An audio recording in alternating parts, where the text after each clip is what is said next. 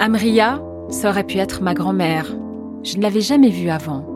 Et pourtant, j'ai eu ce sentiment qui se produit parfois quand on fait des rencontres qui nous marquent, l'étrange impression de la connaître déjà. J'aurais pu croiser son regard, toujours vif, ce visage où se lisent des années de dur labeur. J'aurais pu la prendre par la main, elle qui se déplace à grand-peine parce qu'à presque 80 ans, elle a encore la coquetterie de ne pas vouloir marcher avec une canne. Avec elle, nous avons remonté le temps, depuis son enfance à Alger, encore française, jusqu'à sa vie de femme indépendante dans les beaux quartiers de Paris. Entre les deux, elle m'a confié ce secret qu'elle n'avait jamais révélé et qui a conditionné tout son rapport au corps et aux hommes. Attention, cet épisode aborde le sujet des violences sexuelles. Nous vous recommandons de l'écouter dans des conditions adaptées. Je m'appelle Aïda Touiri et vous écoutez Se Retrouver, une série de podcasts proposés par la Fondation L'Oréal et dans laquelle des femmes éprouvées par la vie se racontent dans leur rapport au corps et expliquent comment elles sont parvenues à changer leur regard sur elles-mêmes.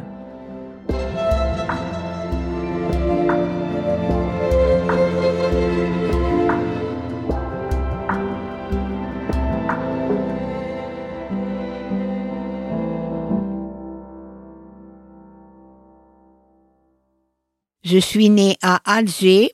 Je suis l'aînée de quatre enfants. Enfant, je peux dire que je n'ai manqué de rien. J'habite dans une grande maison, confort, euh, des fleurs, euh, chacun beaucoup de chambres, euh, etc. Maman me gâte. Et puis, bon, par la suite, ça allait moins bien. Mon père, il a été gravement malade, il crachait du sang, euh, c'était la tuberculose. Eh bien, je suis l'aîné. Et forcément, ma mère, elle me donnait à moi des missions. Aller acheter les médicaments, surveiller mon père, le garder vivant, c'est-à-dire être à côté de lui s'il avait besoin de boire euh, de l'eau ou c'est tout ce que je savais faire. Et maman dit un jour que je rentrais avec des courses. Elle a dit à mon père, voilà notre homme, en parlant de moi. Et je l'ai entendu. Mon père, il n'a pas parlé, comme toujours, il parle pas beaucoup. Et je me suis dit, je me considère comme investi euh, de responsabilité. Tu dois faire ça.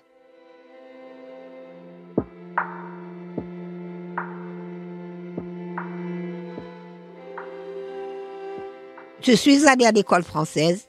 Je sais ni lire ni écrire en arabe, mais je suis une arabe et je comprends l'arabe. Et dans mon quartier, il n'y avait pas d'école arabe. C'était la colonisation. Et très tôt, je porte des vêtements comme les européennes. Le tablier et les, robes euh, à l'européenne, à la française. Je m'habillais court. Euh, euh, il n'y avait pas encore les pantalons, les mettais qu'en hiver. J'ai été un privilégié par rapport à mes petites camarades, puisque je l'ai senti. On me traitait de, de vendu parce que je mangeais bien, parce que j'étais bien habillée, ça veut dire tu es du côté des, Français. C'est à l'adolescence que commence la guerre d'Algérie. Et un jour, en rentrant de l'école, j'ai dit à ma mère, le jour où l'OAS nous met une bombe, on meurt sur le, dans les verres, dans les, avec euh, tout ce qu'il y a, euh, la vaisselle, les lustres et tout ce qui s'ensuit. Et c'est arrivé ce qui est arrivé. Ils nous ont mis la bombe. Ça a explosé. Nous, on tremblait comme des feuilles. Ils nous ont pas atteints. Euh, on était dans les chambres euh, en haut. Et on, s'est tu. On a pris nos clics et nos claques. On a laissé la maison. Et on est parti.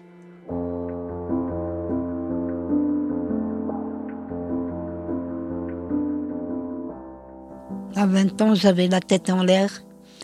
Je commençais à aller au cinéma toute seule.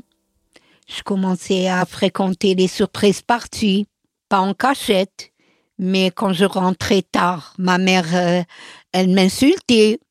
Mais je continuais d'y aller. Il y avait quelques pieds noirs qui sont restés, un peu, pas beaucoup. On circulait librement. Les filles, euh, les filles, elles sortaient beaucoup. On s'habillait très bien. Et puis, euh, à 20 ans, je commence à aller vers les garçons. Euh, je commence à fréquenter en cachette. je suis pas très grande de taille. J'ai les cheveux courts, coupe carrée. Je suis bien habillée, mais je suis, euh, je me regarde pas beaucoup à la glace dans le miroir. Je me trouvais pas belle. Dans le temps, c'était les cheveux longs, les tresses. Moi, j'ai les cheveux courts. J'ai fait de la dactylo. J'ai été apprendre de la dactylo pour aller travailler dans un bureau. j'ai pris les cours, etc., etc. Après la doxilo, ben, j'ai fini par euh, faire le concours de l'école normale technique. J'ai été nommée par l'académie, euh, j'ai eu des filles qui avaient presque mon âge, j'ai habité à l'école même, etc., etc. Les gens, et tout le monde savait, c'est une petite ville, tout le monde savait que j'étais toute seule et que je venais d'Alger et donc, forcément, il y avait des jeunes gens, les frères des filles, euh, des élèves. on m'a invité beaucoup, etc. Puis moi, naïvement, j'y allais, ceci, cela, jusqu'au jour où, ben, je suis chez moi, dans le, dans l'école même, et le frère de cet élève est venu me voir euh, taper le soir, j'ai ouvert, euh, il est rentré de fil en aiguille, ceci, cela. Mais après, ben, il est revenu me voir plusieurs fois. Vu que j'étais toute seule, j'étais bien contente d'avoir de la compagnie.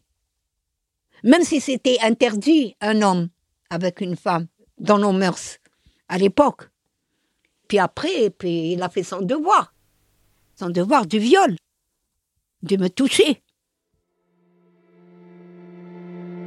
À ce moment-là, je ne sais pas, je ne comprends pas que c'est la première fois qu'Amria parle de ce viol.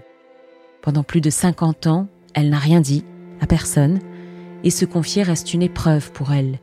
Elle a du mal à trouver les mots et à s'exprimer sur cette souffrance enfouie pendant si longtemps.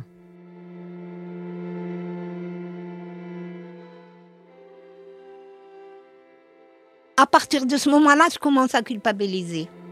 À l'instant même. Je devais pas, je devais rester forte. Et à ce moment-là, je suis devenue faible. Je me suis pas doutée, puisque quand je me suis retrouvée dans un état euh, auquel je m'y attendais pas, c'est-à-dire en sang, c'est à ce moment-là que je prends conscience de ce qui m'est arrivé. Je me dis, euh, il m'a eu. Ça y est, je suis plus vierge. J'ai eu le courage de lui dire qu'est-ce que c'est que ça. Et culotté, il m'a dit, c'est parce qu'il y a longtemps que tu n'as pas été avec un homme. J'ai jamais été avec un homme.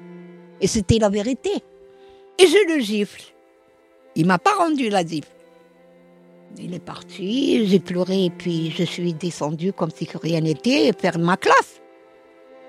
C'est tout.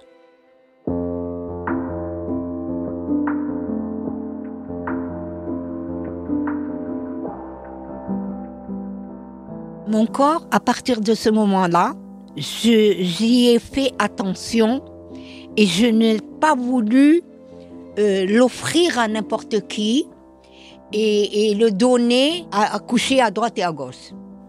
Je considérais que si je me donnais, je devenais une euh, souillée, un terrain souillé.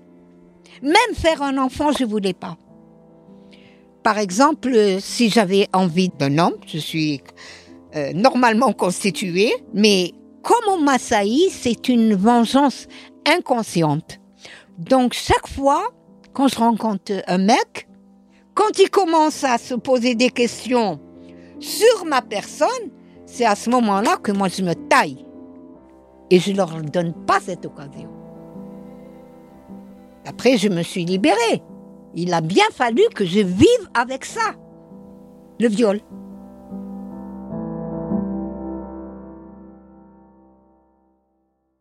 Je vivote, je continue à travailler à droite, à gauche. J'ai continué à, me faire draguer, à draguer, à coucher, à faire des avortements, parce que je voulais pas garder un enfant sans père. C'était euh, mon histoire euh, avec le masculin qui revenait. L'homme, c'est l'homme qui fait ça, c'est l'homme qui fait ceci. Alors que je les choisissais. J'ai eu des moments d'euphorie pour ma personne. J'ai eu des moments où j'étais bien dans ma peau, où je me suis trouvée belle, où je me suis regardée à la glace, euh, euh, où je me suis regardée dans le miroir longuement. Et il y a eu des moments où je pouvais pas me voir, où je dormais avec mes habits, où je me lavais pas pendant des mois, où je mangeais pas euh, pendant des, semaines, ou bien il y avait des jours où je voulais voir personne, parce que je me sentais toujours, toujours fautive. J'en ai marre, marre de m'entendre dire par mes compatriotes, encore, tu n'es pas encore marié, etc., etc. Et alors je décide de ne plus les voir. J'avais une cousine ici, euh, en France. Je, devais avoir euh, à peu près, on va dire, 35 euh, ans, comme ça. Alors, je décide de venir. Je prends mes clics et mes claques et je viens. Alors, j'arrive à Paris chez une cousine. Les premiers temps, j'avais un peu d'économie. Essayé déjà de m'en sortir comme ça, un peu à droite, à gauche, euh, dans le, le travail clandestin au noir. Et finalement, ben, un jour, euh, le compagnon de cette cousine travaillait et un monsieur est rentré. Moi, je me trouvais là. Euh, il venait chercher quelqu'un pour lui faire du ménage. C'est quand il a eu fini, je lui demande, Monsieur, vous pouvez me donner une carte de visite? Il me donne une carte de visite. Et quelques jours plus tard, je l'appelle. Et ben, je me suis retrouvée à faire du ménage chez lui. J'ai fait la connaissance de sa femme, Christiane. On sympathise. Je faisais quelques heures chez elle, le petit déjeuner, le matin, le ménage un peu, et puis je repartais. Mais je revenais le soir euh, dormir dans la chambre qu'elle m'avait laissée. Jusqu'au jour où il me dit, euh, je viendrai vous voir là-haut. J'en ai marre de manger du poulet. Alors j'ai compris qu'il voulait autre chose. Alors je lui ai dit, vous savez, monsieur, je suis votre bonne. On mange pas dans les cuelles du chien. Et puis bon, il est reparti, il a mal pris. Alors j'ai dit à Christiane, euh, du jour au lendemain, euh, Christiane, tel jour je partirai. Et puis j'ai commencé à chercher du travail, et c'est comme ça que j'ai trouvé celui de Neuilly. Le nouvel patron s'appelle Monsieur Véron. Et de fil en aiguille, j'ai fait la connaissance du gérant de l'immeuble et j'ai appris qu'il y avait des chambres de bonne. Et puis euh, voilà, je suis là dans cette chambre de bonne à Neuilly euh, jusqu'à présent. La seule différence qu'il y avait entre la situation que j'ai vécue confortablement à Alger et celle en France, c'était ma liberté. Bien que j'ai perdu beaucoup de mes affaires que j'ai laissées derrière moi, j'ai un brin de coquetterie avec le peu qui me reste et le peu de moyens que j'ai à ma disposition. J'étais bien, j'étais en bonne santé, j'étais fière de moi-même, j'étais assez ronde, j'étais pas abîmée encore, j'avais encore une belle poitrine. Euh, quand je marchais, ça balançait pas. Ça restait solide. J'avais pas les cheveux blancs. Je les colorais et je prenais la peine d'aller chercher une école euh, non payante ou là où on payait pas cher et je prenais soin de mes cheveux. J'avais toutes mes dents. Je prenais soin de moi parce que j'avais les moyens de pouvoir me laver bien que j'ai pas de salle de bain chez moi, au travail, je m'arrangeais à me laver au moins une fois par semaine.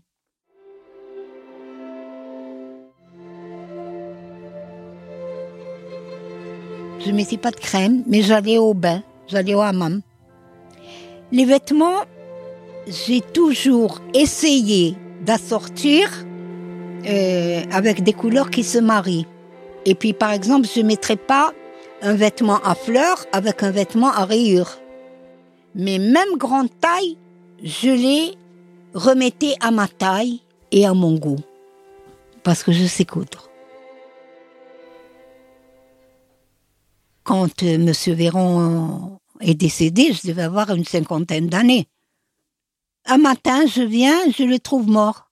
Je le trouve raide dans son bureau. Quelque temps après, euh, en 2008, j'ai eu ma retraite. Je l'ai très mal pris parce que j'étais réglée sur une certaine heure, je me levais de bonne heure, je prenais le travail à 6 heures, je j'avais 3 heures, de 6 heures à 9 heures, je travaillais, après je faisais un autre travail, après je faisais, et j'enchaînais. J'avais des ruptures, mais j'enchaînais.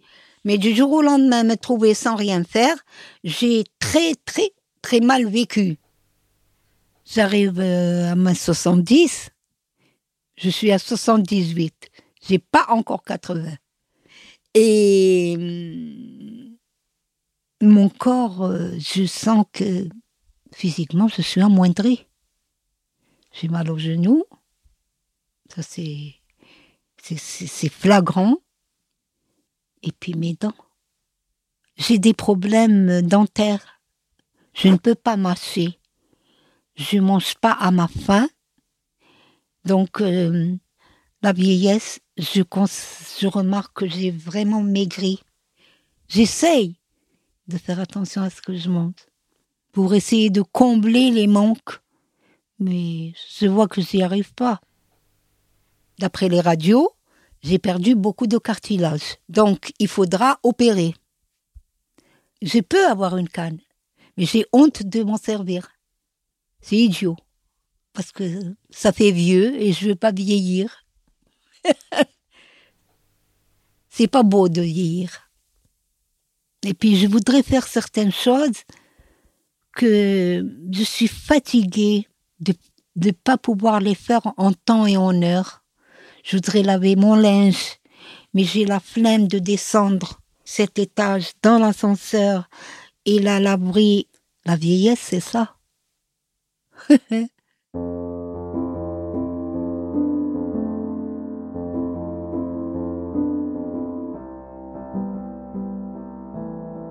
par mon isolement, je me retrouve toute seule. Je rentre, je suis toute seule, je sors, je suis toute seule. La journée, je suis dehors pour voir les gens bouger autour de moi. Et un jour, à Barbès, je suis allée à la distribution des colis pour euh, les personnes nécessiteuses. C'était la mairie du 18e. Et puis ils ont distribué, distribué jusqu'à ce qu'ils ont arrêté.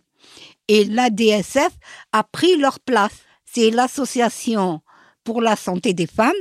Euh, je me présente, euh, puis bon, c'est une association qui essaye d'aider les femmes pour leur santé mentale, c'est-à-dire euh, en psychologie, en les aidant leur, à trouver des solutions, des rendez-vous médicaux. Et il y a une distribution de vêtements, ce qu'ils appellent le vestiaire, une fois par mois. Euh, il y a eu l'épisode des vaccins. J'ai découvert cet atelier d'esthétique, justement, quand j'ai vu une liste de noms affichés sur le mur de l'accueil de la pièce euh, de l'association. Et alors, quand j'ai vu ça, l'esthéticienne est venue chercher ces noms, ces dames, qui s'étaient inscrites pour euh, l'esthétique. Eh ben, moi, il n'y avait pas mon nom, j'ai demandé. Et alors, elle m'a dit, oui, voilà, le prochain atelier aura lieu tant, tel jour. Euh, C'était celui des, mains, euh, les ongles. Vous y viendrez? J'ai dit, oui, vous pouvez m'inscrire.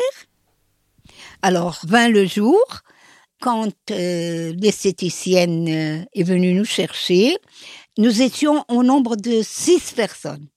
Elle avait déjà préparé les bassines, euh, elle avait préparé les produits. Elle met devant chacune des chaises le bâtonnet pour repousser les réticules, la lime en carton. Et alors, euh, elle a commencé par euh, faire la démonstration. Et elle passait dans les rangs autour de nous pour voir comment il fallait faire. Avec la crème, avec le repousse rétule, le, le machin, le ceci, le cela. Et ça s'est très très bien passé. Et à la fin, elle nous a, demandé, elle nous a distribué des petits papiers pour nous demander notre avis, ce qu'on en a pensé. Bon. Et puis euh, après, l'atelier suivant, c'était l'atelier du massage des pieds. Elle s'est assise, elle a mis une serviette sur ses genoux.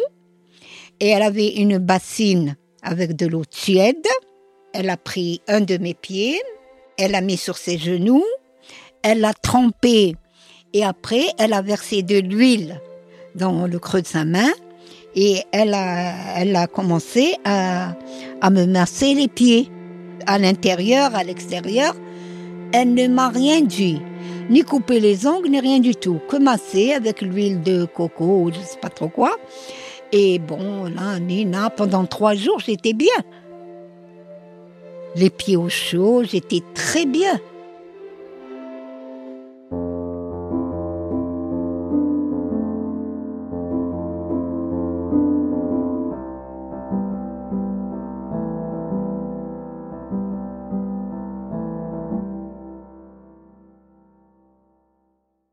Pour me consoler moi-même, quand je me regarde à la glace, je me dis, ben, c'est pas si moche que ça. Et des jours, je me dis, oh non, demain j'achète la couleur. Et puis après, je me dis, allez, laisse tomber. Laisse tomber, laisse tomber.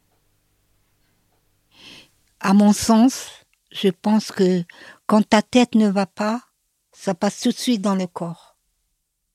Et moi, quand je vais pas dans ma tête bien, c'est-à-dire je suis pas tranquille ou j'ai entendu des méchancetés, je suis démolie. Je dors plus, je, suis démolie, je suis pas bien. Je suis logée mal, mais je suis logée. Je suis pas dans la rue. 16 mètres carrés. Là, j'ai les, toilettes euh, sur le palier.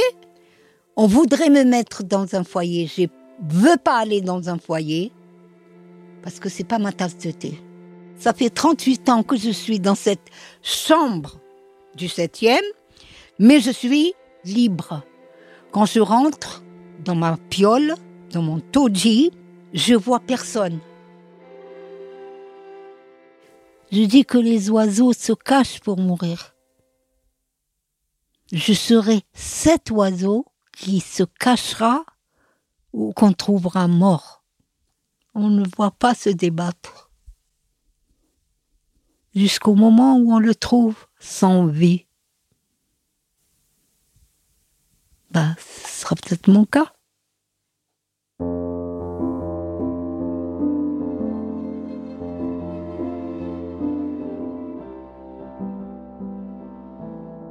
le bilan de ma vie, je vis l'injustice de mon père, la même chose le viol s'éloigne. Mais si vous voulez, c'est une tâche euh, dans mon corps. Et je culpabiliserai jusqu'à la, jusqu'à ma mort. Si tu cherches, c'est ça qui a fait tous les, les euh, c'est comme les racines d'un arbre. C'est ça qui a fait tout, toute ma dérive. Il m'a appris. Il m'a démoli quelque part mais il m'a enrichi quelque part. C'est un paradoxe, mais malgré ma faiblesse, je sais que je suis forte.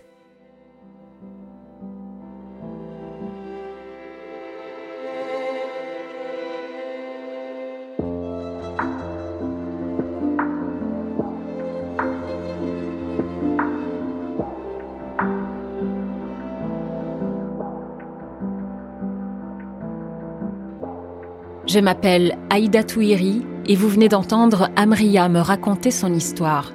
Un immense merci à elle pour sa confiance tout au long de nos rencontres et merci à l'ADSF, association qui agit pour la santé des femmes, pour son aide sur cet épisode. La DSF est soutenue par la Fondation L'Oréal pour offrir à ses bénéficiaires des soins de socio-esthétique, des bulles de bien-être hors des difficultés du quotidien et qui permettent de renouer avec son corps et son image et de favoriser l'estime de soi. Le montage et la réalisation sont signés Cyril Marchand. Le mix a été réalisé par le studio La Fugitive sur une musique composée par Marine Kéméré. Se retrouver est une série de podcasts de la Fondation L'Oréal, produite par Louis Créative, l'agence de contenu audio de Louis Média.